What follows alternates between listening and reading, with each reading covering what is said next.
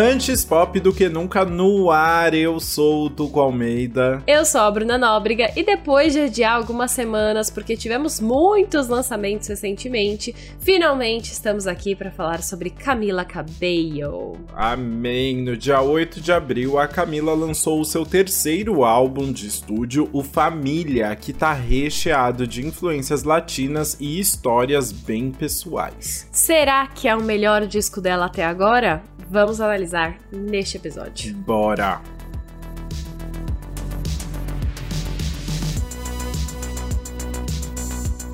Família chega dois anos e meio depois do segundo álbum da Camila, o Romance, lançado em dezembro de 2019, e não poderia ser um trabalho mais diferente. Enquanto em Romance a Camila focou no tema de se apaixonar com um pop bem clássico e melódico, aqui ela vai falar de relacionamentos de uma outra forma. Pois é, assim que ela anunciou o álbum em julho de 2021, a cantora já explicou de onde tirou a inspiração para o nome especialmente por ter escrito essas músicas durante a pandemia, entre 2020 e 2021, ela disse que se inspirou na alegria coletiva que sentia ao lado da família em casa e também sobre se conectar com as suas raízes latino-americanas. Sim, nas redes sociais ela explicou. Esse álbum inteiro foi inspirado. Mentira.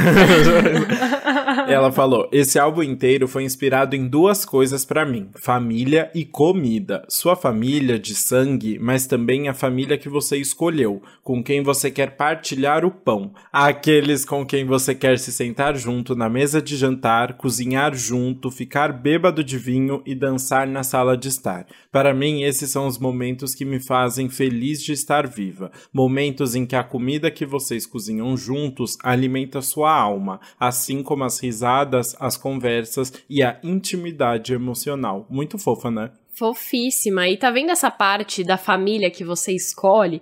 Isso tem a ver com os amigos, claro, mas também com mais uma pessoa específica que deve aparecer bastante nessa história. Shawn Mendes. Claro, Lembra que o né? Romance foi inteiro um álbum sobre se apaixonar? Justamente porque naquela época, em dezembro de 2019, a Camila e o Shawn estavam namorando há seis meses, então ainda estavam no auge do romantismo, né? Uhum, exatamente, né? Acontece que eles continuaram juntos por mais dois anos, mas terminaram em novembro do ano passado, e aí o álbum também vai refletir sobre os altos e baixos do relacionamento e até incluir algumas músicas que foram acrescentadas ali de última hora sobre o término.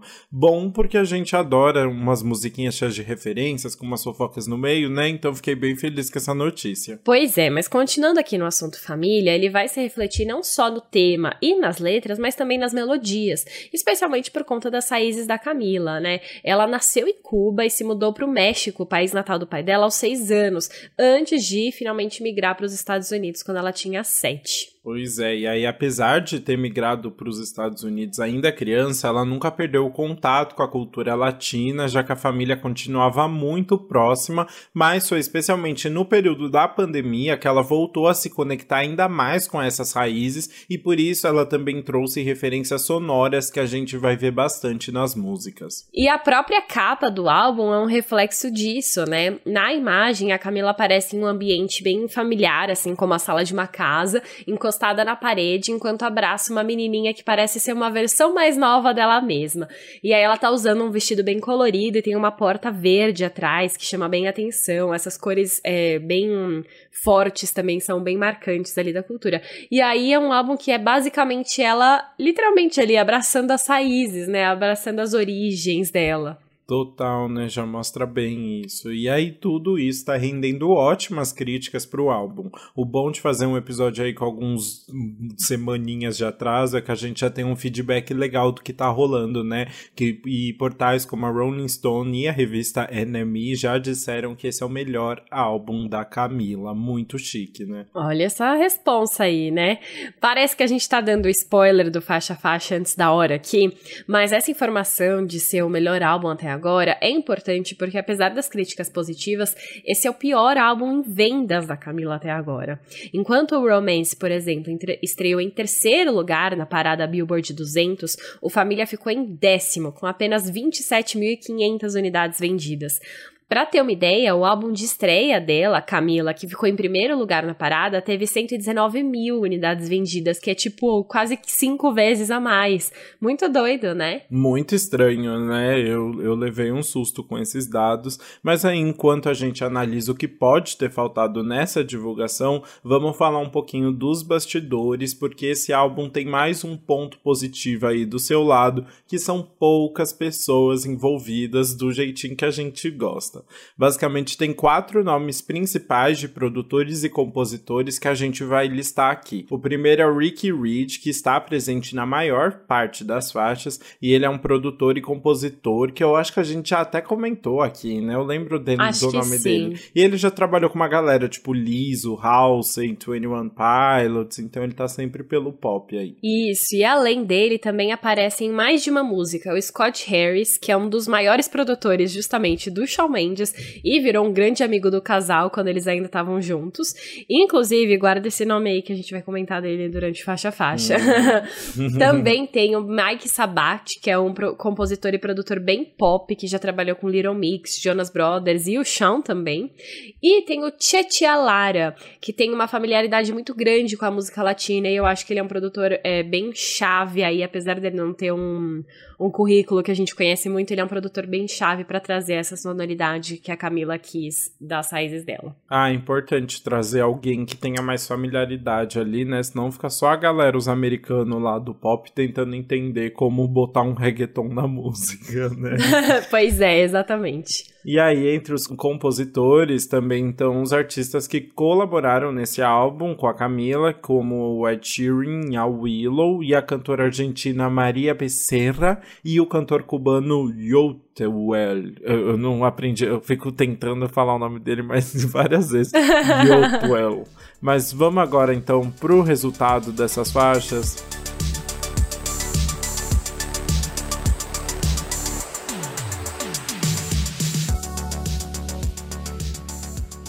Vamos começar então com Família, que é basicamente só uma intro de 17 segundos, bem rapidinha, e é um instrumental de trompete. Ai, eu achei tão chique esse começo, né? E ele realmente é muito chique, porque basicamente ali eu fico trompetezinho bem misterioso, e quem compôs essa faixa é ninguém menos que o Mike Cordeone, que é um trompetista que já trabalhou com os Jonas Brothers, com a Lizzo, com Kanye West, com Pharrell, Usher, Rick Martin e mais. Então, assim, realmente ela chamou o trompetista pra, esses 17 segundos, né? Sim, eu tava. Meu, acho que todo mundo que precisou de um trompetista na vida chamou esse cara. chamou o mesmo, a, o mesmo contato, né? Exato, mas é muito legal, porque faz uma intro muito boa e que o final se encaixa perfeitamente com o começo da próxima música, que é Célia. Ai, muito bom, né? É legal porque começa nesse trompete todo misterioso, bem latino e quase caricato, assim, né? E aí a gente entra numa das faixas que mostra bem realmente como a, a Camila veio trazer toda essa referência latina, inclusive porque Célia é uma das duas músicas completamente em espanhol do álbum, né? Então é realmente muito especial ela já abrir com essa. E essa música é sobre um garoto que se apaixona por uma garota cubana e aí, consequentemente, começa a se apaixonar pela cultura cubana também. Uma história, assim, completamente fictícia, né? Que não tem nada a ver com o romance dela com o Shawn Mendes, né? Quase nada. eu amo que, assim, logo as primeiras, os primeiros versos dessa música eu já lembrei instantaneamente do Shawn. Claro. Porque ela né? fala. Porque ela canta assim: ele quer se mudar para Miami e tomar uma tequila com o papi. ele sorri mesmo sem entender nada, mas eu posso posso dar aulas particulares. E olha só, o Shawn realmente se mudou para casa da Camila em Miami durante a pandemia. E aí ele ficou muito próximo da família dela, né? Tipo, o Shawn no álbum Wonder dele do, de 2000 no final de 2020, ele até agradecia a família da Camila, tipo, como segundos pais deles, assim, hum. porque ele ficou hum. realmente muito próximo. Eles abrigaram o Shawn durante um ano ali, né? Uhum. E aí foi justamente isso, ele se mudou para Miami. E enquanto isso, lá eles falavam muito em espanhol. E o Shawn sorria, né, sem entender nada. Só que a Camila, de fato, depois em entrevistas, eles falaram que a Camila realmente ensinou muito de espanhol para ele durante esse tempo. Ai, que então, legal. assim só esse resuminho já, já diz muito sobre a relação. Muito bom. Meu, e é muito engraçado, né? Porque eu imagino o Shawn Mendes dando risada bem perdido, assim, na conversa, ah, Eu também. É eu consigo visualizar na minha cabeça ele não entendendo nada, mas querendo parecer simpático. muito bom, mas aí vamos explicar um pouquinho, então, por que o nome Cília ou Célia, né? Que, que dá o título aí da faixa. Tem um momentozinho ali da música que ela fala: agora ele dança as canções que eu gosto e disse que não se assusta com a salsa. Viveu toda a vida sem açúcar, conheceu a Célia sem ir para Cuba. E aí a Célia que ela tá falando é uma cantora cubana americana chamada Célia Cruz, que era conhecida por sempre falar açúcar. açúcar. Referi... açúcar, mi gente. Muito bom, uma referência ali à ancestralidade dela que vinha que vinha dos escravos que trabalhavam nas plantações de açúcar em Cuba e também foi um serve ali como uma expressão para falar de um modo de vida, né, de quanto mais doce melhor, dando toda essa força aí da, da ancestralidade cubana. Né? Sim, eu achei uma referência muito legal para ela colocar ali, né? Uhum. Tipo assim, ele conheceu a Célia sem ir para Cuba é um é uma metáfora, né, dele conheceu a cultura cubana sem nunca ter estado lá, justamente por estar sempre ali envolto dela, né? Sempre do lado dela, com a família e na, na casa e tal. E aí eu achei muito legal ela ter colocado essa referência da Célia aí. Eu achei o açúcar que ela uhum. fala o tempo todo muito legal, porque a gente vai ver em outras músicas que a Camila joga esse, esse açúcar no meio, fazendo referência à, à Célia. Então, muito divertido e muito legal começar assim. É uma música inteira em espanhol real, né? Sim, é uma faixa que mostra bem, né, tudo que a Camila veio trazer de ancestralidade logo de cara. E é fofo porque ela trouxe até o quê? Nos créditos da música, porque a gente gente ouve durante a faixa um, uma vozinha de criança, assim como backing vocal, né? E essa vozinha é de ninguém mais, ninguém menos que a prima de 8 anos da Camila, chamada Caro. Muito fofo, né? Ela realmente reuniu a família toda pra esse álbum, né? Sim, isso eu achei muito legal, né? Ela trouxe a família não só como assunto das músicas e também referência, como ela também trouxe a família para cantar no álbum. E ficou muito fofinha. Pra ganhar dinheiro, é... né? Pra ganhar royalties aí. Ai, perfeito. Eu achei muito fofinha a voz dela ali. muito bom. Mas aí, então, se a gente viu a Camila toda latina na segunda faixa, a gente vai ver uma outra Camila na terceira faixa, que é Psycho Freak, o terceiro single do álbum, lançado lá junto com o álbum, que terás ao feat com a Willow, filha de Will Smith, a gente sempre né? coloca essa vírgula, né? Willow maravilhosa, comentadíssima aqui já no podcast. Pois é, ela aí trazendo as, as, versões da Camila, né? Versions of Camila. Uhum. Porque aí ela vai sair da música completamente latina e vai entrar agora num eletropop com um trap que fala muito sobre saúde mental de um jeito que eu achei fácil de se identificar. Às vezes ela é muito específica na letra, mas você consegue entender a ansiedade que tá passando na cabeça dela enquanto isso, sabe? Ah, exato, né? Dá para se identificar bastante ali. Logo no começo, né? Isso já fica bem claro quando ela fala: às vezes eu não confio em como eu me sinto. No Instagram, falando sobre como estou curada, me, me preocupando se ainda tenho sex appeal, esperando que eu não dirija e caia nesse abismo mesmo.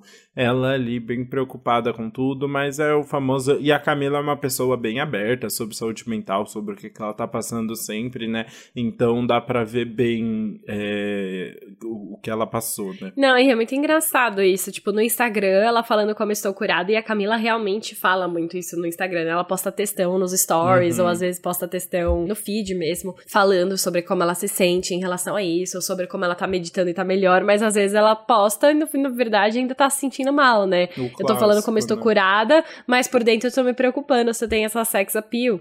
E até recentemente mesmo ela comentou sobre fotos dela com biquíni, né? Que ela sempre se sente muito mal quando saem fotos dela na praia se divertindo. Uhum. E aí outro dia ela decidiu que ela ia sair bem nas fotos. E aí ela percebeu que tinha paparazzi e ela ficou o tempo todo, tipo, encolhendo a barriga, preocupando se ela tava no ângulo certo e não sei o que lá. Meu Deus. E aí ela disse que saiu da praia depois e percebeu que ela não tinha se divertido nada, sabe? Ela só ficou preocupada com isso. Nossa, imagina. É, aí ela postou e tal, isso é muito legal, o fato dela ter sido tão aberta, mas de fato, assim, ela é aberta, ela mostra que tá muito consciente em relação a isso, mas ela ainda se preocupa, ela é uma, uma garota de 25 anos também, né, então Uhum. ainda tem muito aí é, enfim, tem muitas inseguranças ali dentro. É natural, né? E eu acho que é o que acontece com qualquer artista, né? Você se sente muito, tipo, preciso muito falar sobre isso, me abrir para os meus fãs e tal, mas é, faz, é, são idas e vindas, assim, né? Não, não existe uma cura também, principalmente quando é isso, né? Você tá cheio de insegurança e aí tem um fotógrafo, tipo, com uma lente gigante mostrando cada detalhe do seu corpo, né? É para você ficar sempre preocupado mesmo. Né? Pois é, muito difícil se preocupar. Mas aí a gente tem uma referência nessa letra que é um pouco menos relacionada à saúde mental e um pouco mais fofoca. Porque em um determinado momento a Camila fala assim: Todo mundo diz que sente falta do meu antigo eu. Eu estou nessa aventura desde os 15 anos. Eu não culpo as garotas por como tudo aconteceu. Uhum. E aí, essa aventura desde os 15 anos, obviamente, é a indústria do entretenimento. Ela entrou com 15 anos no The X Factor. E no The X Factor, ela conheceu as meninas do Fifth Harmony. Uhum. E aí, de fato, em uma entrevista, ela confirmou que essa fala seria uma referência para o grupo, porque a saída dela do Fifth Harmony em 2016 foi bem conturbada, né? Já tinham alguns rumores de que ela não estava muito satisfeita, porque ela estava já investindo na carreira solo, mas ela sempre continuou lá seguindo os deveres do grupo. E em um determinado dia, do nada, o Fifth Harmony anunciou do nada que ela estava saindo, e a Camila foi pega de surpresa, ela, ela já estava pedindo isso, mas ela não tinha, não tinha sido combinado uma data para anúncio, ou ela nem sabia que ia ser anunciado, e ela teve que preparar um comunicado de última hora e tal. E aí, enfim, toda essa questão desgastou muito a relação entre elas, né? E aí ela traz um pouquinho disso aqui na fala.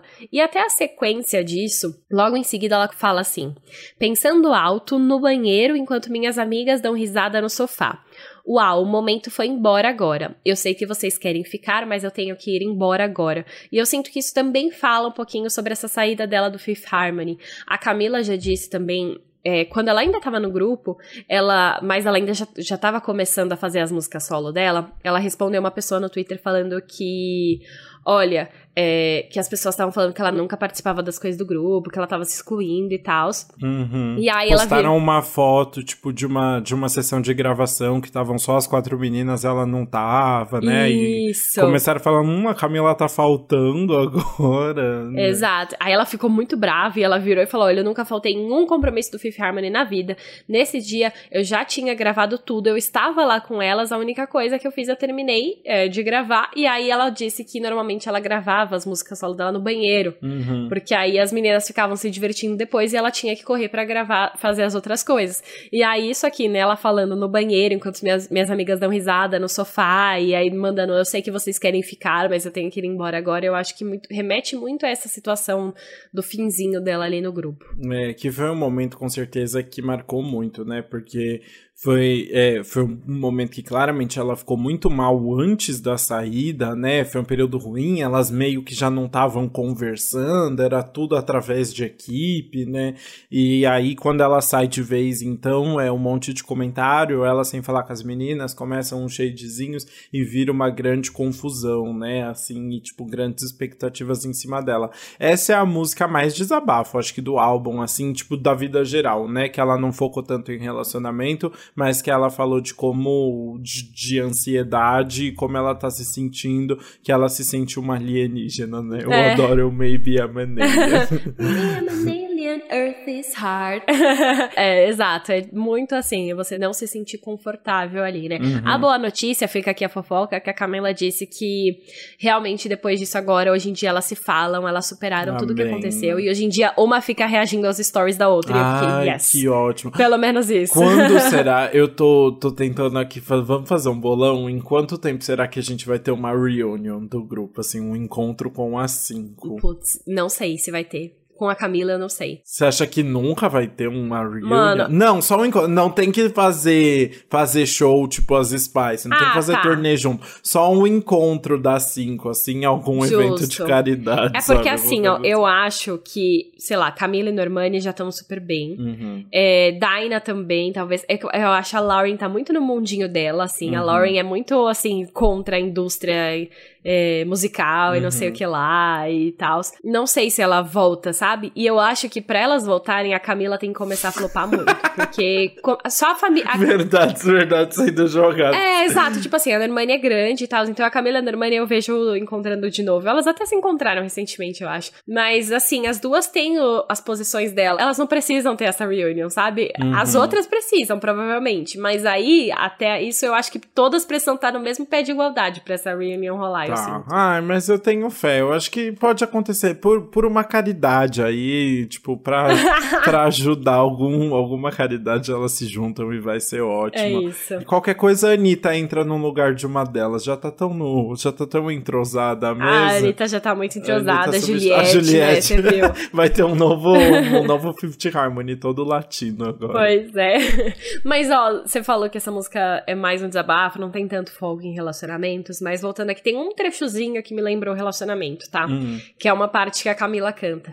Casa nas Montanhas é uma casa de cartas. Pisque e o conto de fadas acaba. E aí, pra mim, isso remete muito ao relacionamento da, da Camila terminando com o Shawn, porque eles compraram uma casa juntos, né? Eles estavam morando juntos. Uhum. E aí ela teve que vender a casa depois que eles terminaram. Então, esse fato de da casa pisque o, e o conto de fadas acaba, que a casa nas montanhas é uma casa de cartas, pode ser muito uma metáfora pra esse fim de relacionamento, que você tá tão confiante que você até compra uma casa junto e daqui a pouco você tá se vendo tendo que vender a casa, sabe? Você sabe onde era a casa? Então, talvez fosse em alguma coisa Rio. Ah, é? Beverly Hills, é, então, mas Porque que é ela tipo fala House montanha, in né? the Hills, eu pensei que era em Los Angeles. Eu acho que é em Los Angeles, mas eu não sei se é tipo em Beverly Hills, entendeu? Entendi. Mas se for, faz ainda mais sentido, né? É, é, então, parecia muito quando eu vi, eu fiquei pensando. Eu queria trazer um último verso aqui, que, que eu não vi ninguém comentando, mas eu queria jogar assim no ar, porque vai que alguém descobre alguma coisa. Tem uma, uma partezinha ali, logo antes de falar sobre o Fifth Harmony, ela fala: desculpe que eu, por eu não conseguir focar no filme.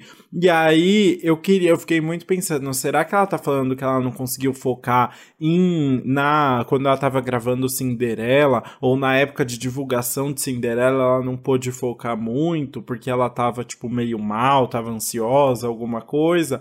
Eu não sei. Você acha que é possível? Então, primeiramente, eu jurava que era uma fala genérica, tipo, olha, eu tava assistindo esse filme, mas não conseguia me concentrar, porque eu ficava pensando nas pessoas que dizem falta do meu antigo eu e não sei o quê. Ah, sério? Mas eu fui fuçar no Twitter e no Twitter umas pessoas comentaram que, de fato, na época de Cinderela, durante a divulgação, as gravações foi tudo bem, mas durante a divulgação de Cinderela ela parecia meio dispersa, enfim, dúvida, não sei, meio perdida, vai, Hum. nessa, nessa ideia. E aí talvez possa ser, né, um reflexo, tipo, se você pensa que o Cinderela foi o primeiro trabalho de atuação dela, atraiu muitos olhares, muita gente, obviamente, criticou, e ela tava ali nos holofotes pela primeira vez, e sendo uma atriz, né, Uhum. e, enfim, recebendo atenção e tendo que ir em vários eventos. E aí eu imagino que, tipo, ela não conseguia talvez manter o foco, porque ela tava muito ansiosa em relação às percepções de todo mundo, a lançar um filme próprio. Eu acho que Uhum. te- pos- pode ter a ver com não conseguir focar no filme em relação à Cinderela. Mas também pode ser apenas uma fala genérica aí, não tenho como saber com certeza. Pode. E foi pouco tempo antes do término, então com certeza ela não tava passando por um momento fácil durante esse período de divulgação aí, né? Uhum. Mas o que eu posso dizer é, ouçam o episódio 23 do Antes Pop do que Nunca, em que a gente comentou a trilha sonora de Cinderela e que está muito legal também. Verdade. Várias referências. Ai, arrasou, trouxe até o número aqui, muito bom. Até um número. Bom, mas então a gente pode passar para nossa próxima faixa, que é Bam Bam, o feat com Ed Sheeran, que na verdade já tinha sido lançado em fevereiro, né? Foi o segundo single do álbum. E essa música, assim, a gente. Ela é claramente uma música que a Camila escreveu depois do término, em novembro. Foi uma das músicas que ela adicionou no álbum aí depois que já tava pronto. Uhum. Porque tem referências muito claras a você tá superando um término ali. Exato. E aí ela. Mas ela traz isso num pop com uma vibe bem tropical, assim, né? Tem uma pitadinha de salsa ali, um pouco de reggaeton na produção, então é uma música animada e é engraçado, é dá quase um contraste assim, né? Uma música tão com jeitinho latina e com parece que é muito sem grandes expectativas assim, né? Não é uma música que, que tem uma produção muito profunda. E aí a gente tem o Ed Sheeran, assim, que é um irlandês, não tem essa carinha de tropical assim, né? Então eu acho um contraste gostosinho assim dos dois, mas que combinou os dois juntos, não é a primeira parceria dos dois, né? Mas que eu achei que ficou legal ali já a junção. Sim, eu gostei também. Eu gosto dessa junção. Eu já gostava da primeira parceria dos dois, né? Que tinha Cardi B ainda junto. Enfim, aquela música uhum. é ótima, South of the Border. Uhum. E essa aqui eu gosto também. E eu gosto porque o quê? Tem a fofoca. Fazer o quê? A gente gosta da fofoca que tem, filho. E essa já tem logo no começo, porque a Camila começa falando: Você disse que odiava o oceano, mas está surfando agora. E olha só, o Shawn já disse em entrevistas que morria de medo de águas profundas e que ficava sempre. Seus piores medos eram, era de fato se perder no oceano, não sei o quê. E aí, a primeira foto, literalmente a primeira foto que ele postou no Insta depois do término foi uma foto saindo do mar com a prancha de surf. obviamente, gatíssimo, tipo, a, a pessoa querendo, querendo biscoito, biscoito depois de terminar, obviamente. Mas assim, é uma foto que ele tá tão gato.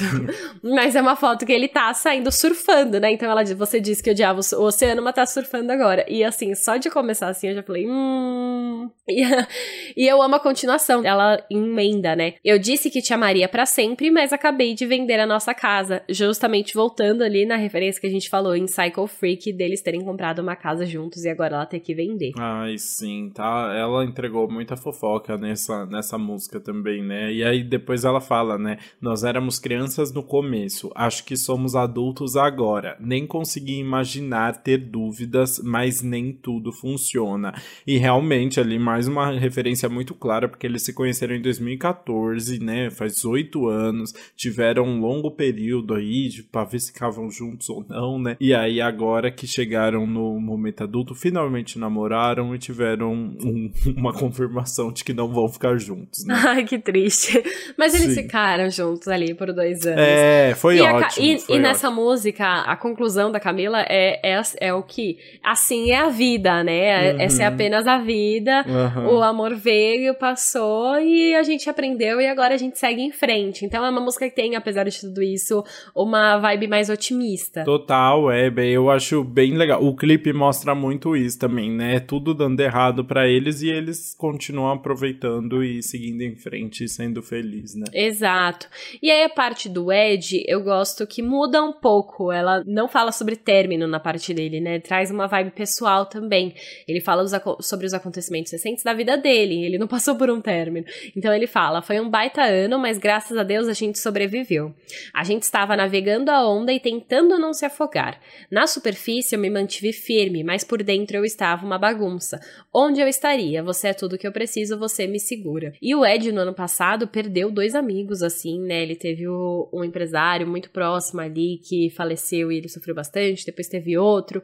Então ele teve que lidar com perdas, isso sem falar na pandemia de modo geral. E aí ele fala que foi esse baita ano, mas ao mesmo tempo a Cherry, né, que é a esposa dele, a mulher dele estava ali ao lado dele em todos esses momentos, né, junto com a filha e tudo mais.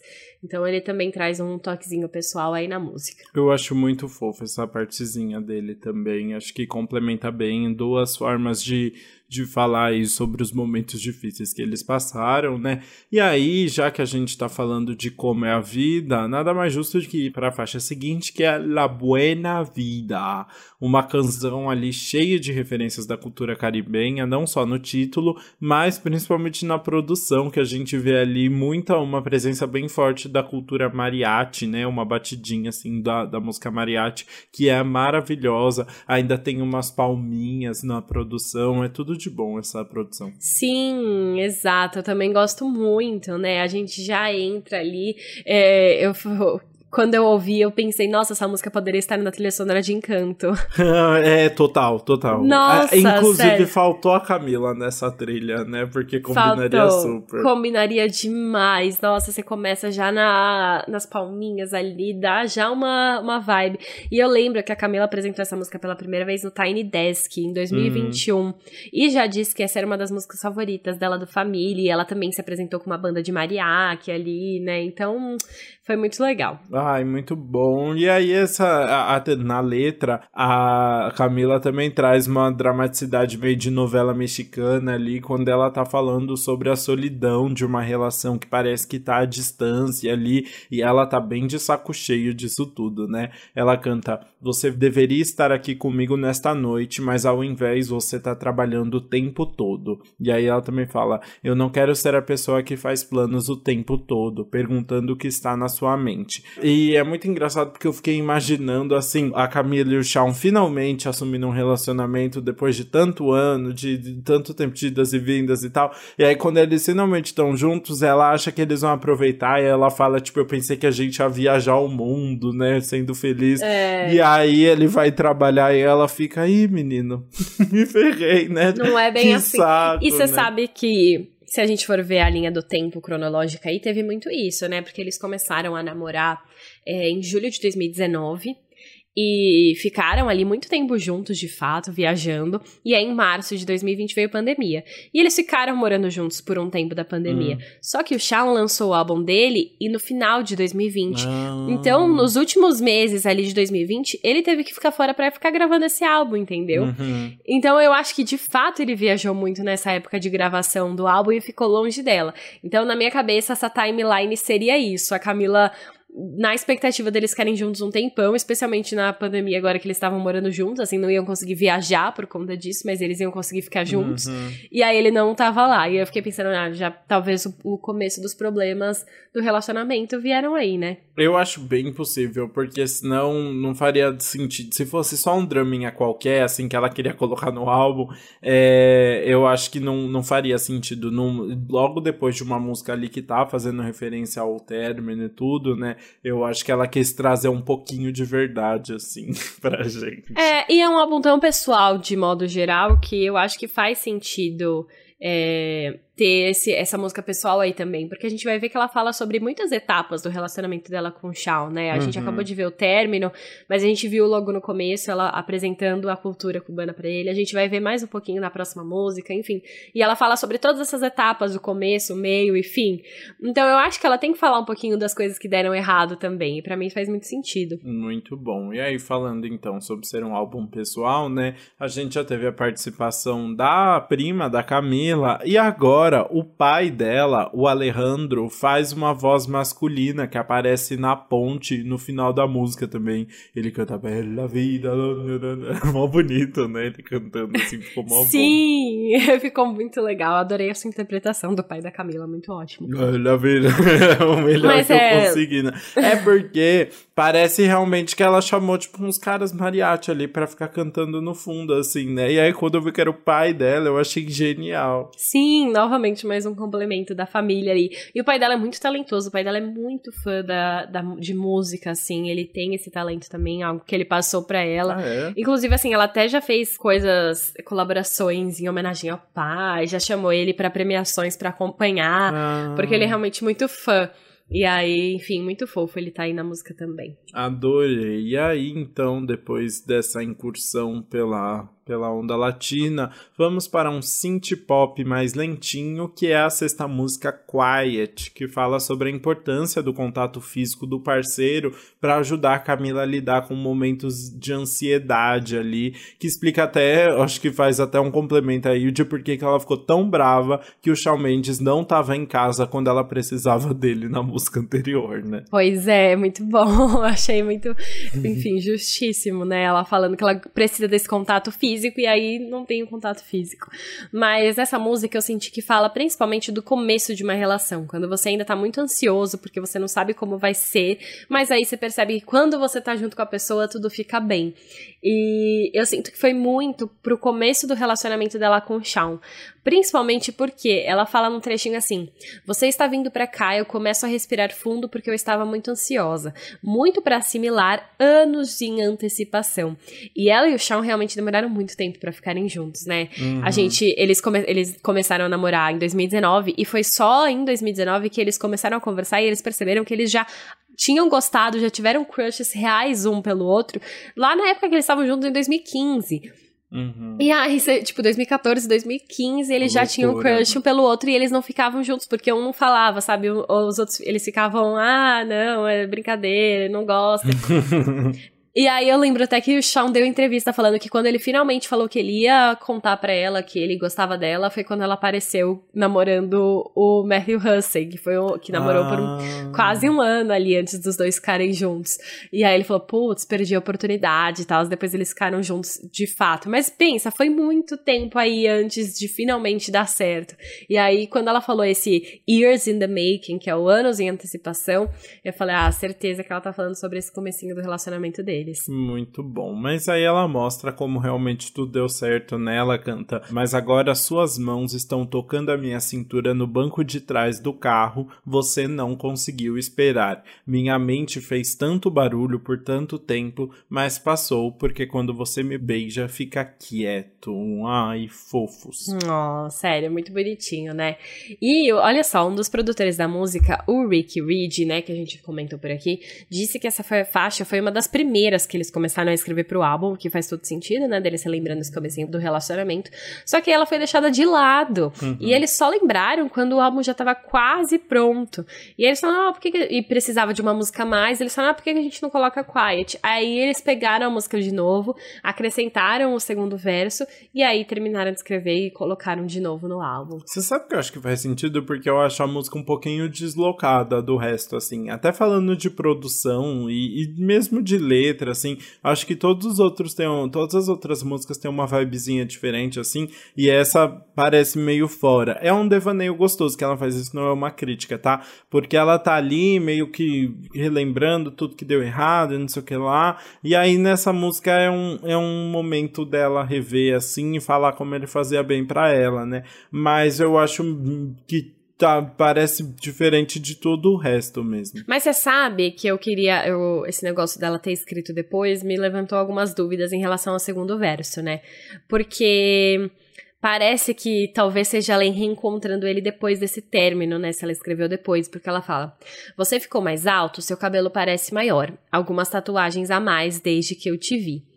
Só que eu acho que, na verdade, ela continuou escrevendo dessa mesma perspectiva dele se reencontrando em 2019. Hum. Porque naquela época, de fato, o chão ficou com o cabelo um pouco maior e ele fez tatuagens pela primeira vez depois de um tempo. E a sequência desse verso é o seguinte: olhando para suas mãos, pensando os meus planos para elas. Mas e se eu entrar em pânico? E se eu tiver problemas? E se eu não for quem você imaginava?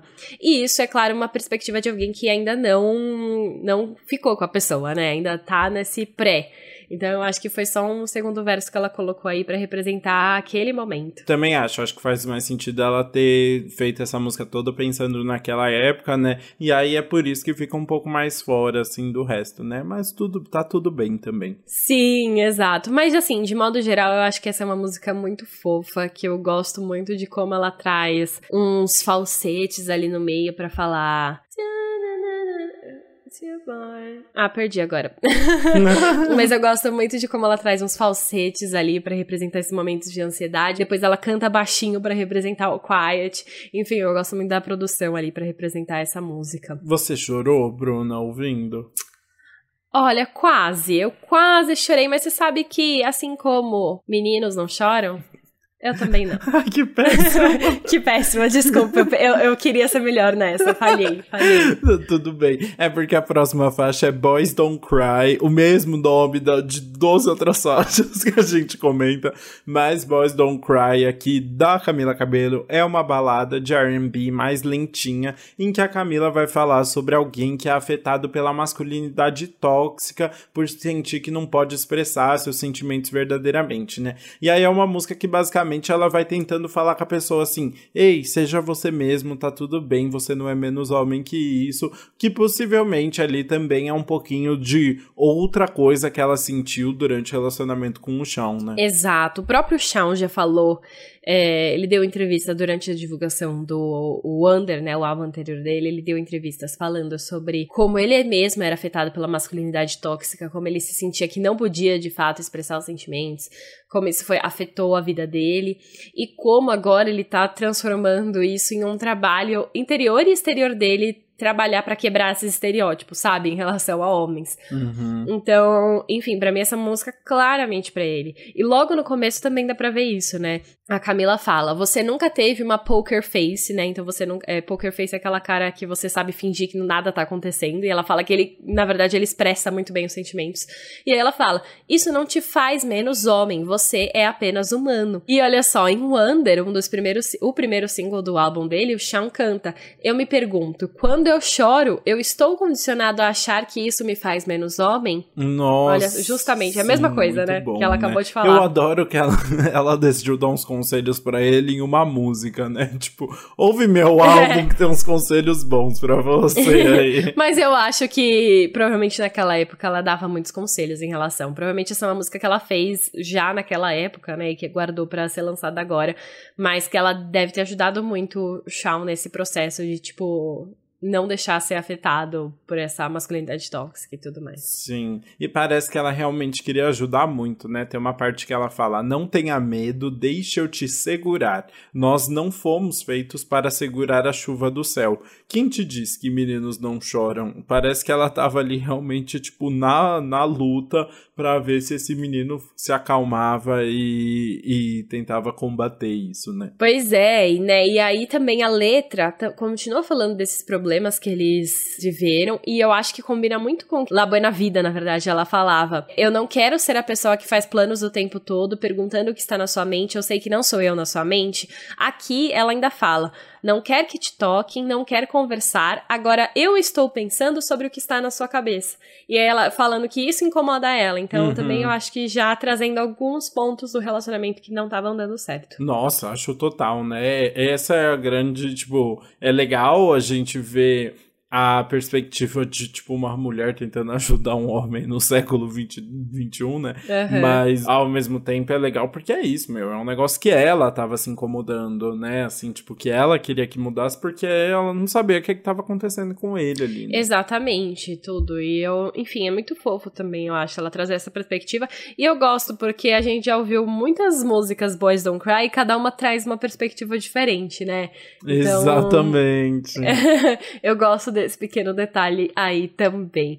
Mas eu acho que a gente então pode ir para nossa oitava faixa, que é Hasta los Dientes, a outra música completamente em espanhol do álbum. Epa, bom, depois que Camila então já falou que o, que o Shawn era meio distante, que não falava de do não conversava com ela direito, chegou a hora da gente falar um pouquinho de ciúmes, né? E aí, Hasta los Dientes tem a participação da Maria Becerra, uma cantora argentina que inclu- inclusive cantou no Grammy com o J Balvin, e ela realmente faz uma parte muito legal da faixa, né? Até porque é uma faixa, você sabe que eu gosto muito dessa faixa? Tem outras músicas cheias de referências latinas, né? Do reggaeton aos mariachi e tal. Sim. E aí essa que é cantada em espanhol foge completamente da É. do estereótipo latino, né? É uma música mais, tipo, puxa para uns anos 80, umas referências mais do disco ali, com vários sintetizadores, um bug, é muito legal, assim, a Maria Becerra entra na, nessa mesma vibe, acho isso maravilhoso. Eu também, sabia que quanto mais eu ouço essa música, mais eu tô gostando, tá entrando, caindo no meu coração. Eu também. É uma música que vai crescendo, Eu assim, também. dentro de você, é muito legal.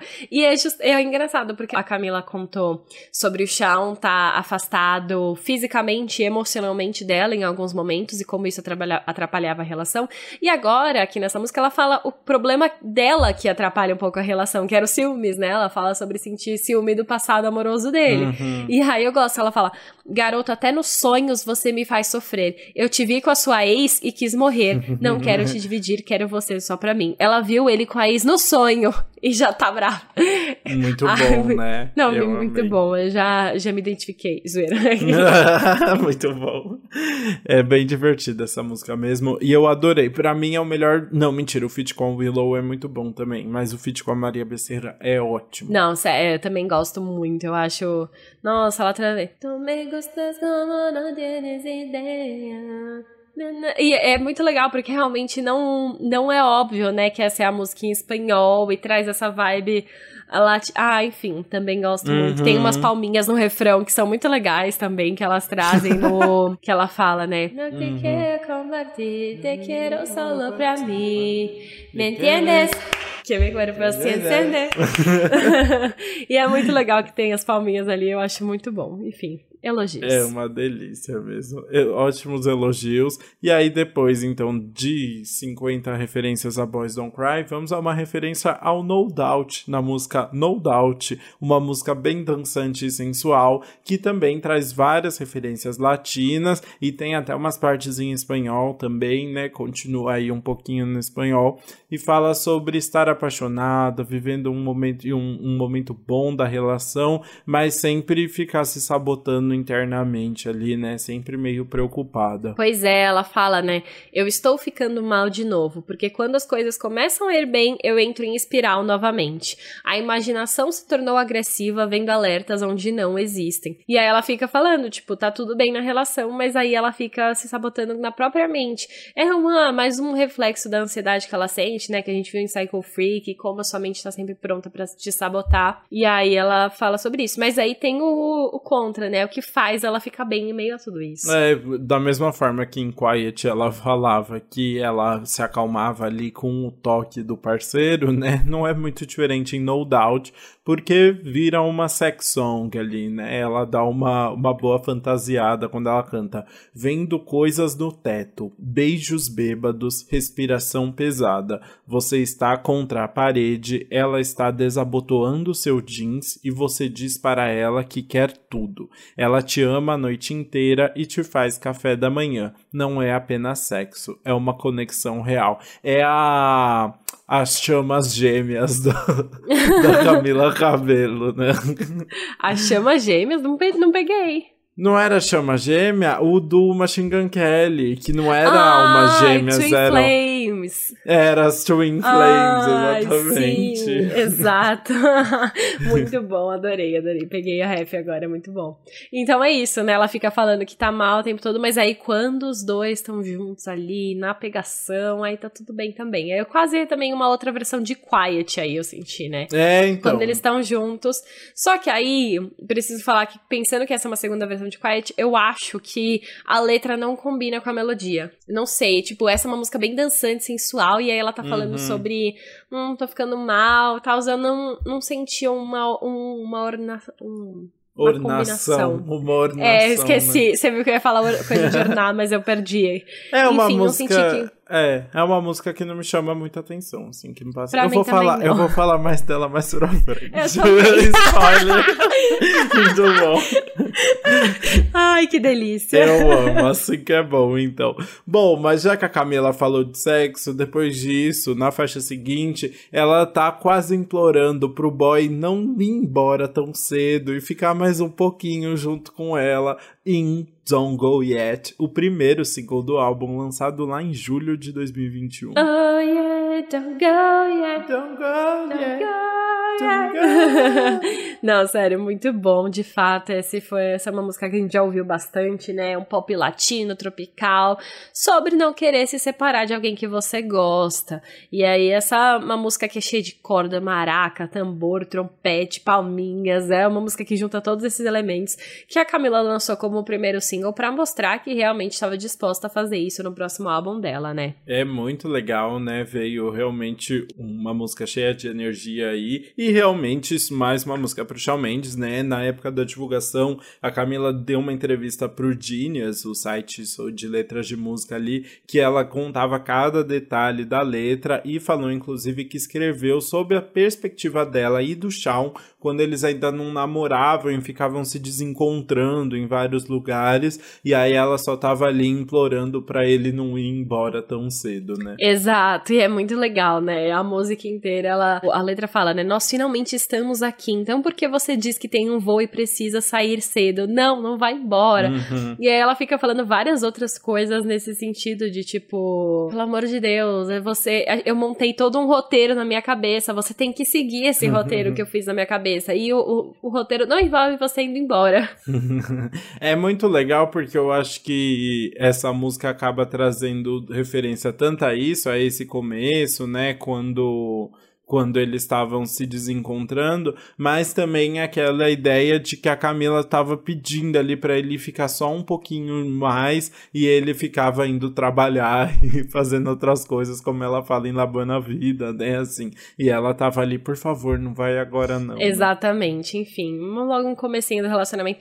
E ela falou, né, que é ele quando eles ainda não, enfim, não namoravam, ficavam lá desencontrando. Legal que também tem o pré do relacionamento aí, né? A gente falou que tem todos os passos do relacionamento e também tem até quando eles ainda não estavam juntos. E um fato muito legal aí, como a gente mencionou no começo, a Camila falou que esse álbum falava tanto da família dela e também falava de comida, né? E Don't Go Yet mostra justamente um jantarzão em família, bem colorido, né? Eu acho que ela quis trazer essa referência logo de cara, realmente a questão da do comer junto, a relação com a comida, foi algo que foi muito marcante assim para a construção desse álbum. Apesar de ser algo que não aparece tanto nas letras, foi algo que estava no subconsciente ali e que foi usado no clipe também, que eu acho que dá um toque muito gostoso. Cria uma narrativa, cria um cenário todo, sabe? Sim, exato. Eu senti a mesma coisa também. Bom, eu acho então que a gente pode ir para nossa décima primeira faixa, que é Lola, que é o, a participação feat com o Yotuel, e que também é uma faixa assim Hum, bem nossa, la- falou de uma vez. Yotuel. eu treinei, treinei. e que também, apesar de ser uma faixa que tem essas influências latinas na letra, principalmente, que a gente vai comentar, ela na melodia não traz isso. Ela é uma balada com influências de jazz, R&B e folk. Sim, e essa é uma música realmente que mostra uma história fictícia ali de uma mulher cubana que ela chamou de Lola para representar a situação que várias mulheres passam no país com machismo, com pobreza, com corrupção, muito inspirada aí pelos pelos movimentos recentes que a gente viu em Cuba, né? Exatamente, né? Então ela, ela até fala, por exemplo, ela era a mais inteligente da escola, tinha uma mente além do seu tempo. Ela poderia ter pisado na lua, poderia ter encontrado a cura, mas a família não tinha comida e ela teve que sair da escola. E aí ela vai contando vários passo a passo, né, dessa história dessa mulher que, tipo, era muito boa, tava ali, era um prodígio, mas aí várias coisas vão entrando no meio que vão deixando ela pra trás, assim. É, exato. E aí, como eu falei, essa música ela foi composta ali principalmente pensando no movimento San Isidro, que rolou em Cuba principalmente em julho de 2021, contra as pessoas que estavam no governo e tal. Foi um movimento que acabou tendo muita repressão, né? Foi muito comentado no mundo todo. A Camila foi uma pessoa que falou muito sobre isso, né? Como uma, muito defensora aí do, do movimento na época. E aí a música vem como uma forma de resgatar isso a partir dessa história fictícia, né? Pois é, exatamente. E é até interessante, tá, que ela convidou justamente o, o Yotuel para esse feat, porque o Yotuel ganhou muita repercussão recentemente, porque ele lançou uma música chamada Pátria e Vida, que é justamente sobre esse movimento.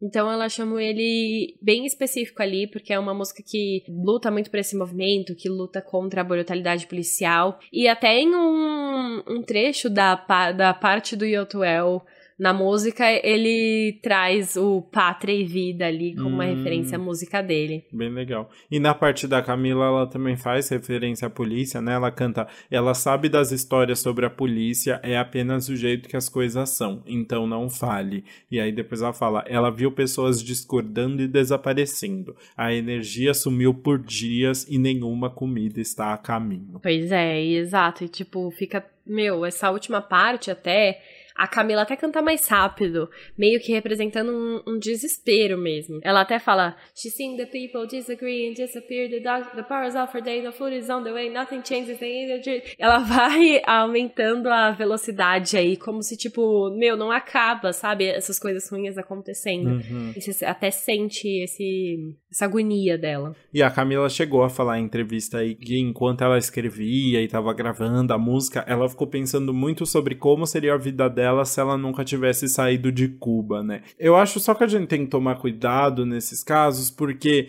é uma visão, traz uma visão muito americana sobre a relação e a vida em Cuba e que também tem, tem um posicionamento, né? Os Estados Unidos têm uma relação muito conflituosa também e que é muito perigoso. Então eu sempre fico meio preocupado com esses discursos assim, mas acho acho que mostra muito ao mesmo tempo como a Camila ainda tá muito conectada, né, assim, muito preocupada com o país, pô, é essa hora que uma representante ali de Cuba tem que estar tá se posicionando mesmo e tem que estar tá falando, né, então isso é muito legal, ver que ela, sei lá, não tá fechando os olhos para vários movimentos que estão acontecendo dentro do país, né. Sim, isso é muito legal, né, e eu gosto que ela coloca uma referência ali muito sutil, mas bem interessante, que ela fala, ela estava preocupada com as crianças, 90 milhas até a costa, e esse 90 milhas são 90 milhas náuticas, que é justamente a distância de Cuba até a ponta mais próxima da Flórida, né? Que muitos uhum. imigrantes cruzam ali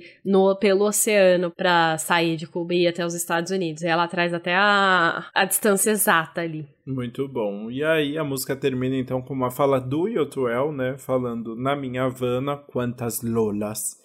É, e aí a música acaba meio até de repente, assim, né? Tipo, final dramático. Né? Exato, não, acaba bem dramático, né? Quantas Lolas existem em Havana, quantas pessoas, quantas mulheres que passam por essa mesma história e tudo mais. Muito bom, e assim termina a Lola, e a gente chega na última música do álbum, que é Everyone at This Party. Depois de relembrar o começo do namoro, de repensar tudo que eles viveram juntos, todos os erros do casal, todas as brigas, chegou o momento de se encontrar em uma festa ou não se encontrar em uma festa uhum. depois de terem terminado, né? pois é, chegamos em Everyone at This Party, que foi, né, a última música do álbum e provavelmente também foi a última cronologicamente escrita para o álbum. Uhum. E é uma balada acústica, basicamente, é muito simplesinha, não tem muita grande produção que vai falar sobre esse pós-término dela, mas dessa vez não é a perspectiva otimista, é a perspectiva que ainda tá um pouco sofrendo ali. Ai, sim, né? É uma música ali bem complicadinha. Eu gosto bem da forma como ela é escrita, assim, que a gente vai ficando instigado junto com a música.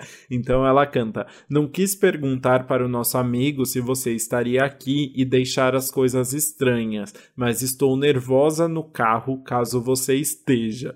E aí depois ela comenta, né? Todo mundo nessa festa não é você. Eu não quero procurar por você em cada lugar, mas eu sempre procuro. Então é muito legal, porque num primeiro momento parece que ela tá ali desesperada, tipo, pelo amor de Deus, que ele não esteja aqui, porque vai causar mó climão. E na verdade o maior desejo dela é em reencontrar ele, né? Tipo, o que ela mais queria era estar tá do lado dele nesses momentos, né? Pois é, exatamente isso, né? E a gente vai vendo que a música muda o, o rolê que ela tá indo, mas sentimento continua o mesmo porque no segundo verso ela já vai falar: Eu cheguei noite passada no lado oeste e o Scotty me disse que você estava aqui. E esse Scott que ela fala aí provavelmente é o que eu falei para vocês lembrarem o nome. O Scott Harris, que participa em várias músicas desse álbum, que já compôs e produziu músicas com os dois e inclusive é acreditado como co-compositor desta música. E aí, né, faz todo sentido ser ele porque é um amigo em comum ali deles. Muito bom, eu adorei também. E aí ela faz várias referências ao namoro, né? Tem uma hora que ela fala: "Eu estou tendo esses pensamentos e a gente estragou tudo ou não? A gente desperdiçou dois anos, que foi basicamente o tempo que eles ficaram juntos ali entre julho de 2019 e novembro de 2021, né? Pois é. E aí continua, tá? Em um determinado momento, ela fala assim: Você conseguiu o espaço que precisava? Você percebeu que não precisa de mim? E é muito engraçado, porque na, na última faixa que o Sean lançou, poucas semanas atrás, acho que quase junto com o álbum, que é When You're Gone, é, ele canta começando a sentir que você não precisa de mim. É justamente, né? Ela, uhum. ela tá uhum. falando, você percebeu que não precisa de mim? E ele responde, eu sinto que você não precisa de mim. E eu achei muito engraçado como os dois estão em sintonia até no, nos assuntos aí da música. Inclusive, essa música When You're Gone, o Shawn deu entrevista confirmando que a Camila ouviu antes da a, a música antes do lançamento e ele confirmou que de fato estava escrevendo sobre ela. Então, realmente dá pra gente saber que ela que essa música pode ter é uma resposta mesmo, né? Assim, deu tempo dela ouvir, escrever e botar no álbum, né? Exatamente, eu acho que daria assim para fazer esse link. Muito bom. E aí, mais uma referência aqui da, da faixa. Tem um momentozinho bem rápido que ela canta. E eu tive essa visão de você me olhando diferente quando visse esse vestido. E ela canta também sobre um vestido importante em Don't Go Yet. É a música que ela já falou que é para ele, né? Na música ela fala: Eu me imaginava em cetim, o salão prato e dourado. Eu dançaria e atrairia seu olhar, você ficaria encantado. Baby, não não vá, porque eu coloquei esse vestido para um pouco de drama. Então é uma conexão muito legal aí. É, é, eu adoro essa parte de Don't Go Yet, que ela fala é. for a little trauma. e aí o vestido voltou. Eu queria muito saber que vestido é esse, né? É, exato. Ela tá. Ela gosta de colocar um vestidinho ali pra chamar a atenção, pra o, o cara olhar e olhar de novo e falar. Hum. muito incrível. Mas essa música é tipo, é triste, assim, porque é uma música que realmente você sente é, que ela tá ali meio na bad por esse término, que ela quer que ela sentiu que teve que terminar mesmo, mas que ela ainda sente falta dele. E tudo nessa música combina, né? O acústico, o modo como ela canta é para você acabar o disco na bad. que horror. De uma forma ou de outra, apesar de abordar outros, outros temas, o tema principal do disco é um término, né? Sim. É um disco de término no final das contas. E que bom que tem esse momento de, de repensar tudo no final, assim. Exato, eu, pelo menos isso. E bom, acho que assim, então a gente a... acaba o nosso faixa a faixa do álbum e podemos ir para o veredito. Bora!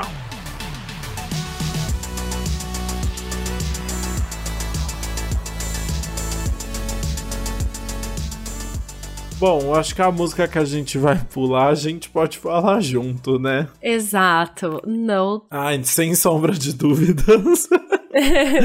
eu amo que a gente foi juntos, porque, tipo, real, eu tava assim, nossa, que música que eu vou colocar? Que música que eu vou colocar? E eu olhei pro álbum e falei, nossa, nem sabia que essa No Doubt tava aqui. Exatamente. Mas é uma música que passa muito despercebido mesmo, né? Assim, é uma música que não traz nenhuma novidade na letra e na produção também, né? Uma música animadinha, com referência latina, tudo que a gente já tinha visto, né? Exato. É, é tipo, eu acho que ela não traz nada de novo, ela de fato passa despercebido percebido. Eu acho que é o que eu comentei. Eu acho que a produção dela não combina com a letra. Eu acho que fica cada uma ali no seu jeito, sabe? Eu acho que se fosse uma música que fosse só a música de sexo com a, a melodia que tá, ok, mas o sexo ali é outra coisa, né? Uhum. Eu acho que uhum. ela é muito mais sobre a saúde mental e aí, mano, não combina para mim. Exato. E ainda tá entre duas músicas maravilhosas que é Hasta Los Dientes e Don't Go Yet, né? Então ela ainda fica mais apagada ainda. Pois é.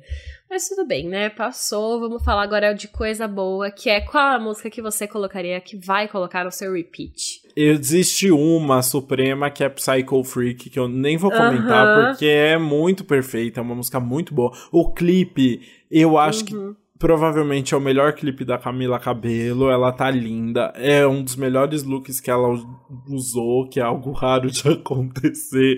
Então eu realmente gosto muito, assim. Acho o Psycho Freak ótimo. Mas eu vou falar então aqui de outro feat que me encantou, que é Hasta Los Dientes. Gostei Ai, muito da gente ter uma cantora argentina num feat, né? Achei muito legal. Maria Becerra arrasou. E é, eu adorei, assim, ela fugir com completamente de todas as referências latinas para fazer uma música disco super animada e com uma letra divertidinha, assim, falando sobre o ciúme dela. Eu acho tudo legal nessa música. Ai, sério, justíssima essa escolha. Eu acho que daqui um, umas semanas talvez eu, eu iria para ela, mas por enquanto. Boa. É, porque ela cresce, né? Ela vai crescer em mim. Mas por enquanto eu tô muito na vibe de Quiet. Eu gostei. Eu acho que é uma música muito pessoal, hum. assim. Você acha. Ah, tudo bem, eu sei que você tá no... eu, eu já senti essa reprovação de cara. a gente não consegue concordar em tudo, é fazer o quê? Não, mas a gente tá indo bem. A gente Vamos tá, deixar tá melhorando. Assim. mas enfim, é isso. Quiet pra mim é uma música muito gostosinha. Eu gosto muito de como a Camila canta essa música. Eu gosto da honestidade. Eu fico imaginando esse pré-relacionamento dela ali com o Shawn. E eu, às vezes eu gosto das quietinhas, das lentinhas, né? E eu acho que essa é uma lentinha que encaixou bem aí no meio, a, apesar de ser um álbum mais alto astral, com mais referências latinas e tal, eu acho que essa foi um, um bom respiro aí no álbum. Muito bom. Bom, vamos para o nosso veredito agora. Eu acho que eu vou começar, né? Porque você vai ter mais coisas a dizer. Então, é, eu vou dar minha introduçãozinha aqui pra, falando que eu gosto do álbum. Eu acho que realmente é o melhor álbum da Camila. O Romance não, não foi. Eu gosto de alguns, de alguns singles, mas não foi um álbum que me, me chamou a atenção como um todo. Acho que dessa vez a Camila se acha um pouco mais assim no família e consegue criar um conceito. Eu não acho que ela consegue contar uma história tão bem assim. Eu acho que no final das contas ela acaba falando muito bem do relacionamento, mas não consegue, por exemplo, expressar bem como que é a relação dela com a cultura latina, qual é a relação com a família, como é que isso para mim, eu não consigo ver toda essa festa e toda a referência à comida que ela fala. Eu vejo muito bem Don't Go Yet, assim. Eu acho que ali tem o drama dela, tem esse jeito meio exagerado que ela gosta de fazer, meio engraçadinho. Acho que eu vejo mais a presença de uma Camila mais completa. Tem outras faixas que eu acho que ela passa mais despercebida, assim, e num... mesmo Boys Don't Cry, por exemplo, acho que é uma música que eu não entendo muito bem porque que tá colocado ali no meio, apesar de ser uma música legal, assim. Eu acho acho que às vezes acabam tendo algumas músicas que não se conversam tanto. Bambam é outra música que eu acho que acaba ficando jogado ali no meio, assim. Todas tem um, um, toque da Camila, mas acho que falta um pouco de, de presença e de personalidade para formar um álbum como um todo. Mas eu acho que é um avanço muito grande da Camila. Acho muito legal ela ter se jogado finalmente nas raízes latinas mesmo, se encontrado nesse espaço, assim. Eu acho que ela tem muito a crescer nisso. E então acho tudo muito promissor. Quero ver mais disso mais pra frente. Ah, justíssimo. Aí eu entendo alguns pontos. Mas eu acho que esse é um álbum que consegue passar a, relação dela com a cultura latina, sabe? Eu acho que ela traz isso até quando ela tá falando de outras coisas. Tipo, as músicas que ela vai cantar em, é, tudo em espanhol e tem um outro background, ou uma música que tá falando sobre o relacionamento, mas que ela traz essas referências latinas na melodia. Eu acho que a escolha de produtores aí, né, o Titi a Lara, pra ajudar nisso também indica. E, enfim, só até o modo como ela vai falar, né? Por exemplo, Célia tem uma música aí trazendo todas essas referências é, da cultura cubana, falando da Célia Cruz. É, Bambam também eu acho que tem. Principalmente, eu até esqueci de falar, né? Que a outra música que ela fala do açúcar é justamente Bambam, que ela joga ali o Póngale açúcar, mi gente.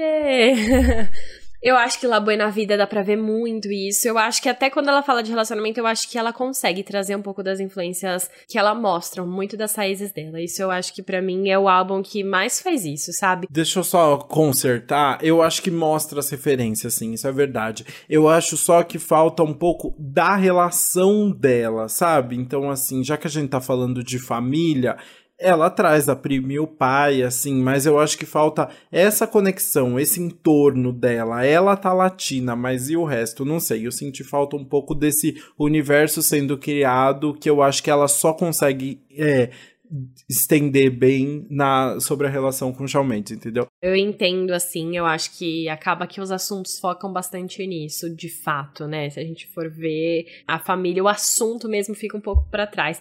Mas eu gosto dessa combinação que ela faz, sabia? De trazer as influências latinas na melodia e deixar o assunto meio que um diário da vida dela, porque também acaba sendo um álbum bem honesto ali, né? Um álbum que você sente tudo que ela tá sentindo de fato. Então, eu também gosto disso. Talvez desse para colocar uma música eu falando um pouco mais da família maternal dela em si, mas eu gosto que toda a divulgação desse álbum a Camila fez questão de trazer, né? Então, tem muita família no clipe de Don't Go Yet. Tem. Ela fez uma live pro TikTok que também ela traz muita festa, muitas pessoas juntas, unidas. Ela trouxe a avó dela pro, pra divulgação do álbum também, os primos. Então eu gosto que tudo relacionado a essa era de família passa para mim essa vibe de família assim. E ao mesmo tempo as letras têm esse esse significado aí de carta aberta para ela. De modo geral, é isso. Eu acho que se a gente for voltar naquela primeira pergunta, será que é o melhor disco dela até agora? Eu acho que é, porque ela apostou finalmente na, no que diferencia ela, sabe? No primeiro álbum tinha Havana, que é, foi o grande destaque da carreira da Camila na vida, né? Só que a Havana não era a, é, a faixa. Tipo, não, não ditava o que era o álbum inteiro. O álbum tinha muito pop ali. A Havana era quase destoava do resto do álbum. E aí, em Romance, em vez dela apostar no que ela viu que tava bombando ali, ela foi pra um lado completamente diferente que assim, não combinou muito com ela, ou tipo, só deixou ela mais parecida com o resto. E eu sinto que esse álbum, finalmente, ela postou no que diferencia ela, que ela fez um álbum, enfim, diferente do que a gente tá acostumado a ouvir, que você ouve e é muito característico ali, você percebe que é da Camila, e eu acho que podia pode colocá-la num, num, novo patamar, assim. O único problema é isso, as pessoas não estão ouvindo. Pois é. eu, né? entendo também. Talvez eu entenda, porque ela focou muito essa divulgação na família e ninguém tá percebendo que, na verdade, o álbum inteiro é sobre o Shawn Mendes e tá cheio de fofoca. É. Porque senão as pessoas é, iam ouvir. Então, eu, eu acho que tá faltando. Também, eu sinto que ela tá no momento que ela tá se preservando um pouco, né? Ela não tá dando mil entrevistas falando sobre o Shawn Mendes. É. Eu fui até ver, assim, ela não tá fazendo, tipo, grandes entrevistas com revistas, né? Assim, é, eu acho que tá. ela tá segurando um pouco. Eu não sei se ela tá pensando em divulgar esse álbum realmente aos poucos, então ela começou falando mais sobre saúde mental, agora falando sobre a família, e talvez ela deixe pra falar desse relacionamento momento mais para frente. Não sei, eu acho que em algum momento essa mulher tem que fazer essa divulgação. Né? É, então, Não exato. é só fazer live no TikTok e vender álbum. Né? Não, ela tem que dar mais umas entrevistas, acabar puxando um pouquinho alguma coisa pra esse lado da fofoca, porque é, é o que vai fazer vender, né? Eu acho que é um álbum muito bom e que ele tem que ser escutado e ela tem que dar uma incentivada para as pessoas escutarem aí um pouco mais, porque você vai ver o, o Instagram dela até é uma não é uma crítica, eu entendo que a saúde mental, claro, ela precisa se, se preservar, né? Uhum. Mas poxa, você abre o Instagram dela ali, quase não tem uma story falando do álbum, é só stories divulgando projetos sociais, caridade, o meio ambiente. Que absurdo, Camila, que você... Que péssima ela. Camila, pelo amor de Deus, para de divulgar o meio ambiente, vai divulgar esse álbum. Vai vender álbum, mulher, é mais importante. Ai, Deus que me perdoe. Não, mas de fato, assim, eu não sei. Às vezes é o momento da carreira dela que ela sente que ela precisa focar mais na, na música e não focar tanto na divulgação. Às vezes é o momento que ela tá querendo viver um pouco mais outras coisas também. Mas também é um álbum que eu acho que, assim, é, não tem aquele desespero de, meu Deus, se eu não começar a divulgação agora, as pessoas nunca mais vão ouvir. Acho que ela pode ir trabalhando as músicas aos poucos, trazer mais clipes e, e ainda pode render bons comentários aí. Vamos esperar para ver o que que vem, né? É isso, então. Espero que talvez quando começar a turnê, né, quando for o segundo semestre, ela decida for, focar mais um pouquinho nisso, uhum. ela decida investir em outros singles, ou eu acho que ela precisa divulgar bastante Cycle Freak, chama a Willow aí pra cantar essa música em vários lugares, Ai, porque sim. essa música é maravilhosa, e é isso, é, vamos torcer pra mais pessoas comentarem por aí deste álbum. E assim, então, a gente pode ir para o nosso maravilhosíssimo quadro anti-single do Que Mal Acompanhado. Tudo.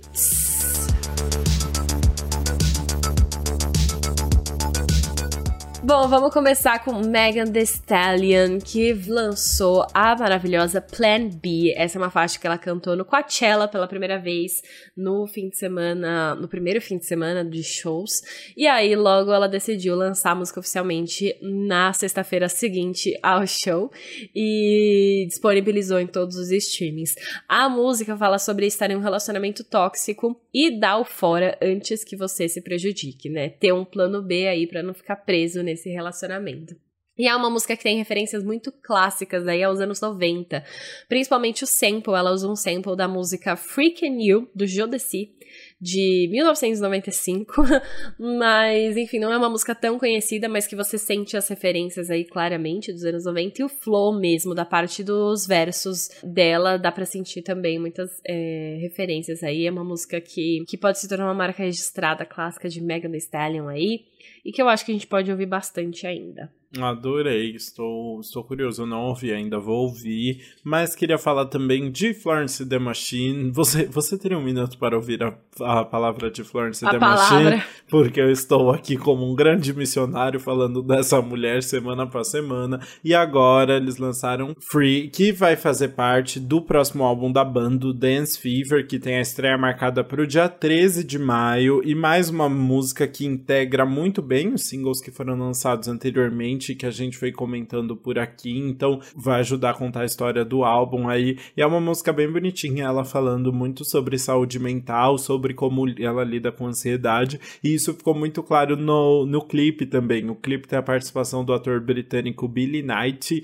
e ele, é, a Florence interpreta ela mesma, e ele interpreta a ansiedade da Florence. E aí é maravilhoso, tipo, ela tentando conviver com ele, sempre tentando correr atrás, foi uma. A coreografia tá bem bonita. Ficou um clipe mais divertido, assim, não tem toda a, a dramaticidade, assim, dos outros.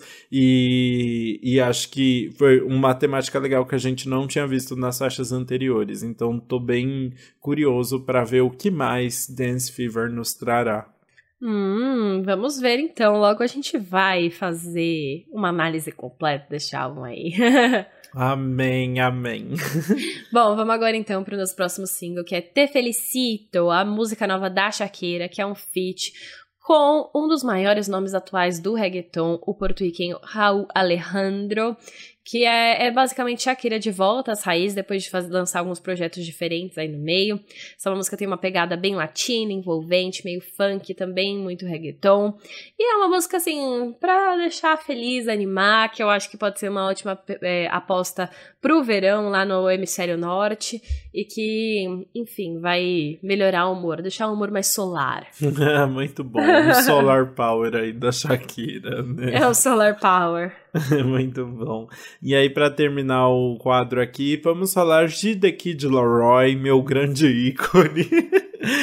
The eu Kid sabia que você ia amar falar isso. Ai, gente, tudo The Kid Laroi é um anjo. E lançou Thousand Miles, uma música bem sincerinha ali dele, em que ele vai falar um pouquinho sobre a jornada dele nos relacionamentos recentes que ele teve e compartilhando um pouquinho dos problemas que ele enfrentou, falando muito da perspectiva dele, assim, como ele vive autossabotagem. O clipe também é bem divertido, dele falando como ele se autossabota em, em diversos momentos e que ele tem dificuldade de mudar isso dentro dele, então a pessoa é melhor a pessoa correr. Na própria música ele canta, né? Eu nunca vou mudar, eu não poderia mesmo se eu quisesse por você. Não há mais nada a dizer, se eu fosse você, então eu ficaria a mil milhas de distância. É uma música bem leve, divertidinha também. Laroy está de volta. O clipe começa como se fosse um, uma comédia dos anos 90, assim, uma sitcom, é maravilhoso. E a faixa provavelmente aí vai estar tá presente no próximo álbum dele, que está previsto para ser lançado ainda esse ano, porque esse menino trabalha muito, viu? ele trabalha, acabou de lançar um álbum, mano. Não foi ano passado que ele lançou o... um álbum? Ele lançou uma mixtape, né? Era a terceira parte de uma mixtape. Agora eu acho que ele vai lançar um álbum. Mas vamos ver o que, que vem pela frente. É isso, vamos ver. Ansiosa aí, que agora a gente já é grupinho de clubinho de fãs do Kid Laroi. Os Laroi. Muito bom. bom, e assim chegamos ao final deste episódio, então. Muito obrigada quem acompanhou até aqui. Espero que vocês tenham gostado do episódio. Não esqueça de continuar conversando com a gente, contar o que você achou do episódio lá nas nossas redes sociais. A gente é Antes Pop do que nunca no Instagram e no TikTok e Antes Pop Podcast no Twitter. Siga a gente comente lá tudo que você achou do episódio. E claro, mande o podcast para outras pessoas que você queira indicar, poste nos seus stories, manda lá no zap, alguém, ó, oh, muito legal, ouve lá, dá uma moral. Enfim, a gente merece. Isso aí, não deixa de avaliar a gente também se você estiver ouvindo pelo Spotify, dá cinco estrelinhas que ajuda na divulgação.